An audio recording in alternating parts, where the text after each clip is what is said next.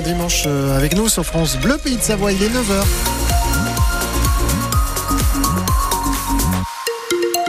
Les infos, euh, Margot Longeroche. Et du côté de la route, Serge euh, Il n'y a pas de gros soucis à vous signaler, c'est toujours le cas le, le, dimanche. Ça roule plutôt bien la météo avec un ciel bleu, avec quand même des nuages et des températures de l'ordre de 7 à 9 degrés pour les maxi en pleine. Cyprien Sarrazin, une nouvelle fois sacré à Kitzbühel en Autriche, c'est historique. Le skieur des Hautes-Alpes réalise le doublé en descente sur la mythique piste de la Strife.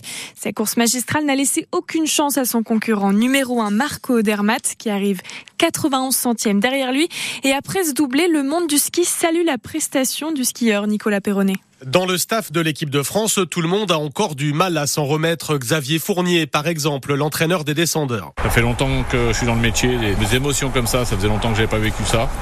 C'est formidable. Mais l'hommage va bien au-delà. C'est tout le ski tricolore qui s'incline pour Cyprien Sarrazin, à commencer par la légende historique. Jean-Claude Killy, le premier skieur français vainqueur en Coupe du Monde à Kitzbühel. Je suis bouche bée, je n'arrive pas à trouver les mots. C'est extraordinaire. Ce jeune homme euh, que personne n'a vu venir parce qu'il y a encore un an il faisait pas de descente. C'est fantastique. Dithyrambique, également un autre champion olympique, Antoine Deneria, médaillé d'or en descente au JO de Turin en 2006. Je pense que c'est un des plus gros exploits du ski français, c'est sûr, et voire du sport français de tous les temps. C'est un truc de fou qu'il a réalisé là. On pensait qu'Odermatt était intouchable, était euh, un peu le fer derrière du ski, et qu'aujourd'hui, il y a, il y a Sarrazin qui s'est transformé en quelques mois en un Nadal qui lui met des pilets. C'est exceptionnel. Et dans la bouche, justement, de celui qui, depuis plusieurs saisons, est qualifié d'extraterrestre du ski. La formule peut faire sourire. Pour Marco Odermatt, Cyprien Sarrazin est en ce moment vraiment sur une autre planète. Et aujourd'hui, c'est un autre Français, Clément Noël de Val d'Isère, qui fait partie des favoris pour le slalom. Première manche dans une heure à 10h15.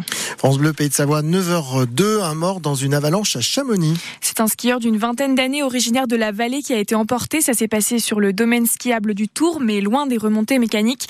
Il évolue avec trois autres personnes dans un hors-piste quand la coulée est partie en début d'après-midi. Un autre skieur a été légèrement blessé et transporté à l'hôpital de Salanches. La préfecture de Haute-Savoie appelle à la plus grande prudence aujourd'hui. Le risque d'avalanche reste marqué à 3 sur 5 sur les massifs des Aravis, du Chablais et du Mont-Blanc. Un automobiliste s'est fait très peur hier après-midi à Moutier après avoir perdu le contrôle de son van sur la D117 et enfoncé une barrière. Il est tombé dans le doron de Beauzelle, coincé dans son véhicule en plein milieu de la rivière. Une vingtaine de pompiers sont intervenus pour le sortir de là. Heureusement, il n'a été que légèrement blessé. Toute l'histoire et les images sont sur francebleu.fr. La loi immigration mobilise chez nous et partout en France. Les opposants au texte manifestent contre sa promulgation après son vote par le Parlement le 19 décembre dernier. Une pression d'autant plus forte à quatre jours de la décision du Conseil constitutionnel sur cette loi.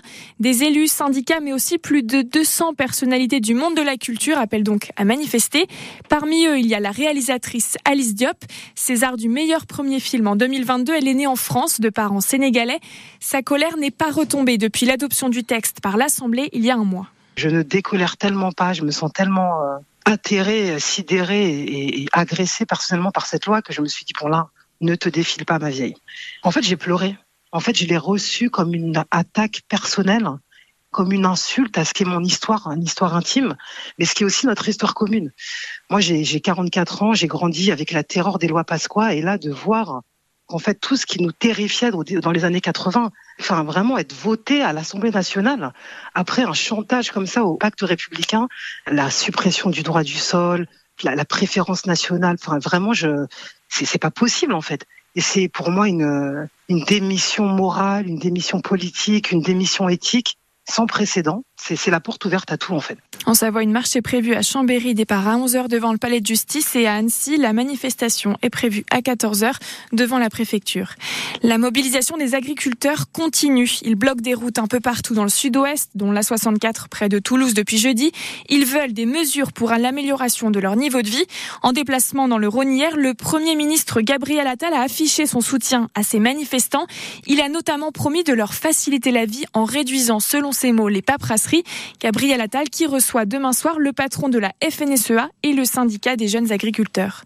En biathlon, après les relais mixtes, place à la Mastart. Le départ est à 12h30 pour les hommes et deux heures plus tard pour les femmes. Hier, Julia Simon et Émilien Jacquelin ont dû se contenter de la septième place du relais mixte en Italie. C'est l'Allemagne qui l'a emporté. Plus que deux matchs dans le tour principal de l'Euro de handball pour les Français. Hier, ils se sont imposés 39 à 32 face à l'Islande à Cologne en Allemagne. Prochain rendez-vous contre l'Autriche demain. Est-ce que vous avez pris quelqu'un dans vos bras ce matin? Et oui, la question c'est parce que c'est la journée internationale des câlins en ce dimanche 21 janvier. Et sachez-le, ils améliorent notre bien-être au quotidien. Alors, après les années de crise sanitaire,